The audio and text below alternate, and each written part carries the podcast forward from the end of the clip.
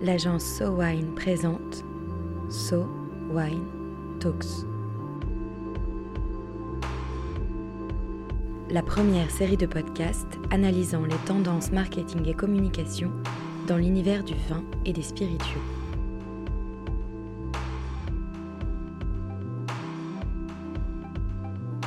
Le vin devrait-il toujours être dans une bouteille traditionnelle, servie dans un verre à pied?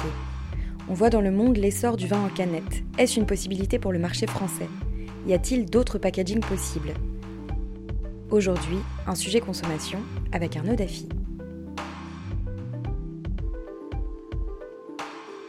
Arnaud, vous avez choisi de nous parler des formats alternatifs de packaging de vin, soit tous les vins qui ne sont pas mis dans une bouteille traditionnelle.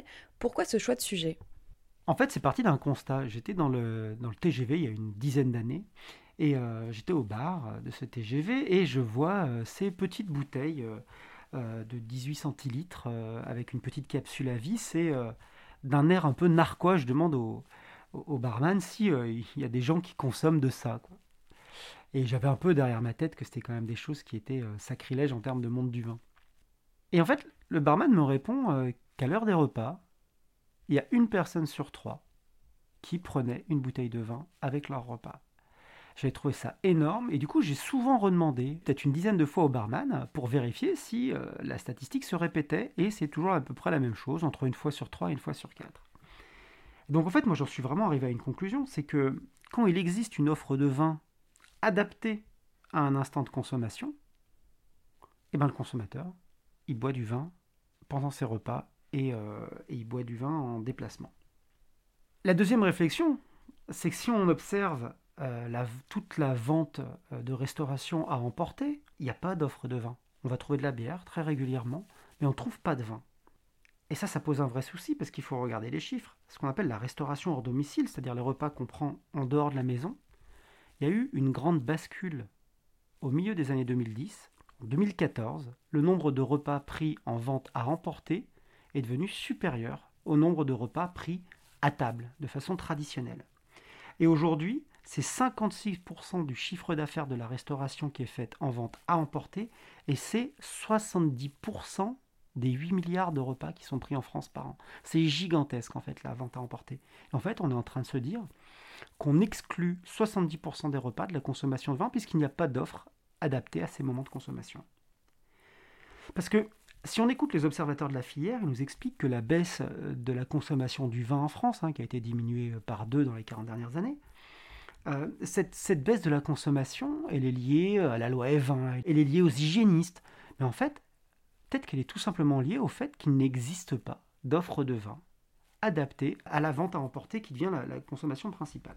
Mais en France, ça n'a pas l'air d'être trop la culture, le vin en canette c'est clair, on a un pays très traditionnaliste dès qu'on touche au domaine du vin. Et c'est la question que je pose, est-ce qu'on n'est peut-être pas trop traditionnaliste? Est-ce qu'on n'a pas un peu sanctuarisé le produit?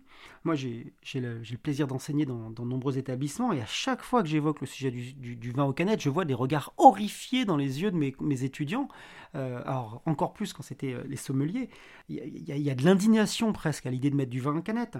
Euh, quand les premières canettes sont sorties dans les années 2004 en France, quand on les, les a vues, il y avait des commentaires, je me rappelle, sur les réseaux sociaux qui étaient vraiment dans le meilleur des cas moqueur, dans le pire des cas indigné. J'ai même souvenir d'un sommelier assez, euh, assez en vue qui, euh, sur son blog, euh, avait écrit que le vin en canette, bah, c'était impensable en France, puisque ça donnait une image dégradante, voire rédhibitoire pour le vin. Donc effectivement, le marché français est très conservateur. Il n'a toujours pas adopté d'ailleurs la capsule à vis, par exemple, qui fonctionnellement semble avoir du sens. C'est un peu compliqué sur le marché français moi, la question que ça me pose là en vous écoutant, c'est est-ce qu'il y a une différence gustative entre le vin en canette et le vin en bouteille? Alors ça, c'est une bonne question. Il y a des tests qui ont été faits. Il y a même, vous pourrez trouver une vidéo assez marrante qui, euh, demande à deux experts de goûter euh, le même vin euh, mis en canette ou en bouteille. Oui, je pense que les experts vont être capables de distinguer des très légères sensibilités. mais on est bien d'accord qu'il faut être un œnologue très affûté pour, euh, pour euh, voir une différence. Non, il y a un gros travail qui a été fait par les gens qui mettent le vin en canette aujourd'hui sur, entre autres, le fait d'avoir une pellicule à l'intérieur de la canette qui neutralise un goût qu'on pouvait éventuellement trouver qui était un goût très légèrement métallique. Donc je pense que ça pose pas de sujet sur la, une modification du goût. Euh, la question de la garde peut se poser. En l'occurrence, je pense que le sujet ne se, finalement ne se pose pas dans la mesure où le vin en canette, il n'est pas fait pour être gardé, il est fait pour être consommé assez, assez rapidement avec une forte rotation. Et est-ce qu'on voit ce genre de format à l'étranger? Alors effectivement, les marchés, euh, les marchés internationaux et tout particulièrement les marchés anglo-saxons ou asiatiques ont adopté beaucoup plus rapidement que nous euh, le vin en canette. on a des stats assez intéressantes sur les USA où, c'est un grand boom. Aujourd'hui, euh, il y a une croissance de 70% par an euh, de la consommation des vins en canette. Euh, on est passé de 6 millions de dollars en 2015 à plus de 50 millions de dollars en 2019, avec voilà, une courbe qui est vraiment quasi exponentielle. Et, et, on voit toutes les grandes marques euh, alors toutes les grandes marques, on va dire mass market, je pense à Barefoot et compagnie qui mettent maintenant beaucoup beaucoup de vin en canette. Et puis même des marques un petit peu plus premium, je pense à l'exemple de Château Saint-Michel par exemple, euh, qui pareil commence à faire une, production assez intéressante de vin en canette. Et alors, maintenant que vous le dites, on avait vu lors du So Wine Talk sur le marché du vin à New York que les bouteilles individuelles se vendaient très bien en supermarché et ciblaient en priorité les femmes seules parce qu'elles trouvaient ça pratique. Bah, exactement, en fait, c'est euh, un des vrais sujets, la notion de praticité. Et d'ailleurs, il y a une, étude assez intéressante par l'Université du Texas euh, de, l'année dernière euh, sur justement euh, les raisons pour lesquelles les consommateurs utilisent des services comme ça de vin à l'unité et entre autres la canette. La première des choses, et entre autres dans le cas de la canette, c'est la praticité. La canette, ça ne casse pas, ça refroidit plus vite, ça prend moins de place dans le frigo, ça peut être emmené en pique-nique, ça peut être jeté dans un sac. Il y a quelque chose d'extrêmement facile, il n'y a pas besoin de tire-bouchon, il n'y a même pas besoin de verre en fait. ça peut encore plus choquer. Mais si on le veut, il n'y a même pas besoin de verre. Donc ça, cette notion de praticité, c'est de très loin le premier critère qui est plébiscité. Le deuxième critère, c'est que ça permet des nouveaux instants de consommation. Et c'est exactement notre syndrome du TGV. C'est-à-dire qu'en fait, dans un endroit où on n'avait pas l'habitude ou pas la possibilité de boire du vin, avec son sandwich sur un banc dans un parc, dans le train, euh, en pique-nique, à la montagne, n'importe où, et ben en fait on retrouve ces instants de consommation. Le troisième point, c'est la dimension économique. Euh, les gens n'ont pas besoin d'acheter une bouteille, parce que bien sûr, peut-être rapporté au litre, une canette est plus chère, mais en revanche, on n'est pas obligé d'acheter toute une bouteille. Donc pour des gens qui voudraient juste un usage unique, finalement, c'est une vision économique du coût d'achat. Et puis, il y a un vrai sujet sur la notion de choix et de contrôle des portions. C'est-à-dire qu'en fait, avec une bouteille, ben, il y a une petite musique qui nous dit bah, si j'ouvre la bouteille, je risque d'être tenté de la finir ou des choses comme ça. Parce que quand on ouvre une canette, ben voilà, on sait qu'on va limiter sa portion. Et puis aussi, si on a plusieurs canettes, et eh ben, il y a plus de choix. Euh, c'est un peu le principe du vin au verre au restaurant. Si on prend chacun en vin au verre, finalement, on va chacun pouvoir prendre euh, le vin qu'on souhaite. Et puis, et c'est un sujet qu'il ne faut pas négliger au niveau marketing, il y a une dimension image. Euh, j'invite les gens qui écoutent à aller voir, euh, taper 20 euh, en canette sur Google Images, vous allez voir le, potentiel créatif en fait de la canette en termes d'étiquette, le fait que ce soit intégralement marketé, puis qu'il y ait ces côtés 360 degrés, enfin qui fait tout le tour de, de, de la canette, fait qu'en fait c'est un vrai potentiel d'expression marketing. On peut faire des très jolies choses et très intéressantes. D'ailleurs, petite parenthèse, la, bière artisanale investit très très massivement le terrain de la canette et fait des créations assez intéressantes. Le sujet de la bière artisanale me fait aussi dire qu'il y a, dans l'étude en tout cas euh, faite par la Texas University, euh, quelque chose aussi autour de la qualité. Les gens attribuent une grande qualité de conservation à la canette. Et c'est aussi le discours qui est beaucoup véhiculé aujourd'hui par euh, les brasseries artisanales qui dit que la canette finalement est sûrement la meilleure façon de garder la fraîcheur des bières artisanales. Donc en fait tout ça est en train aussi de, de rentrer dans la tête du consommateur. Et est-ce qu'on voit ce genre d'initiative en France? Alors ça commence tout doucement. On a un des, bah, premiers, euh, premières personnes qui a vraiment cru euh, dans, la canette, euh, qui a lancé ça de mémoire en 2014, c'est Winestar, qui est un acteur français, qui est en train d'ailleurs d'ouvrir et de démocratiser sa chaîne de production. on a Montcigal, hein, qui, a lancé un rosé en canette qui marche bien. Et puis on a également le lancement orchestré par euh, mon amie Anne-Victoire Montrosier euh, de la marque Miss Vicky Wine qui lance un, vin en canette qu'elle a, qu'elle a crowdfundé. Ça va être intéressant de, voir justement si cette démarche a du succès. on va voir ça dans les, dans les mois à venir. Mais c'est vrai qu'on peut se poser des questions sur le marché français. il est paradoxal le marché français par certains égards, et on l'a déjà évoqué plus tôt, il est extrêmement conservateur. Mais en revanche, si on pense par exemple au, bag-in-box, hein, le bib, les, les cubis, euh, il y avait vraiment une très très forte réticence dans les tout premiers instants, et entre autres de la part des professionnels, il y avait vraiment une forte réticence. Aujourd'hui, c'est quand même 45% des ventes en grande distribution, c'est jusqu'à 70% des volumes en restauration pour les vins en verre. donc on voit aussi que le consommateur français, quand il y a un usage intéressant, eh ben, il est capable d'adopter finalement un changement en termes de packaging. En vous écoutant, on se demande quand même si on peut mettre tous les vins en canette. Alors je crois que c'est pas l'objet. Euh, effectivement, je pense qu'il viendrait à personne euh, l'idée de mettre Pétrus ou euh, des grandes côtes en canette.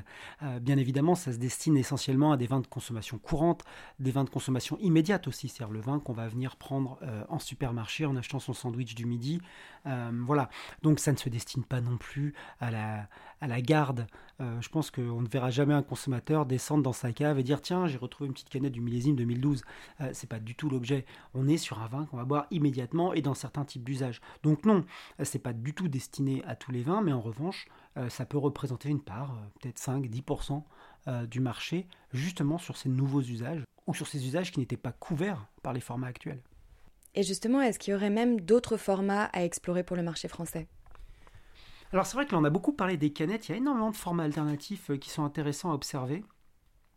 On a vu arriver, entre autres avec les fameux tubes, les wine in tube, les WIT, euh, et par exemple des, technologies comme Divine, la possibilité de faire euh, du service à l'unité dans des bonnes conditions et ça, ça offre beaucoup d'usages très très intéressants, que ce soit chez les consommateurs, mais également surtout, je pense, en restauration.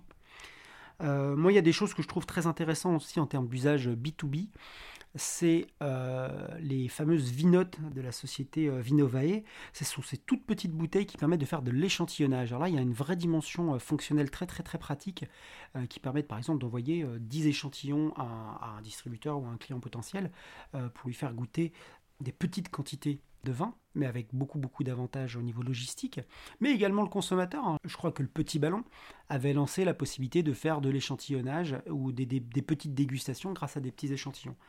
Euh, on a vu aussi apparaître les bouteilles en PET plates qui pouvaient passer dans la boîte aux lettres des consommateurs, C'est quelque chose d'intéressant, parce qu'il y a un vrai sujet sur la livraison, entre autres, des bouteilles de vin.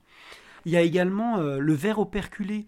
C'est ce verre avec une fermeture en, aluminium euh, au-dessus. Alors, au-delà de la dimension déchet, qui je pense peut poser problème dans, le long terme, c'est quelque chose qui marche beaucoup. Hein. Marks Spencer a eu un succès incroyable avec son froglet. Euh, ça a très très bien marché. Et pour la petite anecdote, j'en ai un jour trouvé un euh, dans un bar de gare euh, à Marseille et j'ai demandé au serveur si ça se vendait. Et il m'a répété exactement comme mon vendeur TGV qu'effectivement, à un repas sur trois ou un repas sur quatre, les gens prenaient un petit verre de vin au perculé. Donc c'est un format qui est aussi intéressant à explorer. Est-ce que vous pensez alors qu'on va vers la disparition de la bouteille en verre? non, je pense qu'on a encore, on a encore beaucoup de marge. Encore une fois, je pense que c'est des usages qui, concerneront jamais plus de 5% du marché. Et en plus, à mon avis, c'est 5% complémentaires qu'on va aller chercher. Et je pense même que, paradoxalement, le vin en canette pourrait être un allié euh, de la bouteille. Pourquoi? Parce que la plus grande menace pour la bouteille, c'est la déconsommation du vin c'est que les gens ne rentrent pas dans la catégorie vin. Et je pense que la canette, moi, c'est quelque chose qui va aider à aller recruter des nouveaux consommateurs, aider à aller recruter des nouveaux usages, et finalement aider à, faire qu'il y ait plus de gens qui consomment du vin. Et mécaniquement, plus les gens consomment du vin, plus à la fin, ils finiront par consommer des bouteilles de vin. La canette ou le vin au verre pourrait alors être l'occasion pour le consommateur de boire en petite quantité à des moments qu'il n'aurait sans doute pas envisagé auparavant, et pour les marques de vin des opportunités de toucher de nouveaux publics. Il faut maintenant que les Français soient prêts à désacraliser non seulement la bouteille de vin, mais aussi le moment de partage qu'est la dégustation traditionnelle du vin. So Wine Talks reviendra dans quelques semaines pour décrypter à nouveau les tendances de consommation du vin et des spiritueux. En attendant, si vous avez aimé cet épisode, n'hésitez pas à le partager sur Twitter et Facebook et à lui donner des étoiles sur iTunes. À très vite.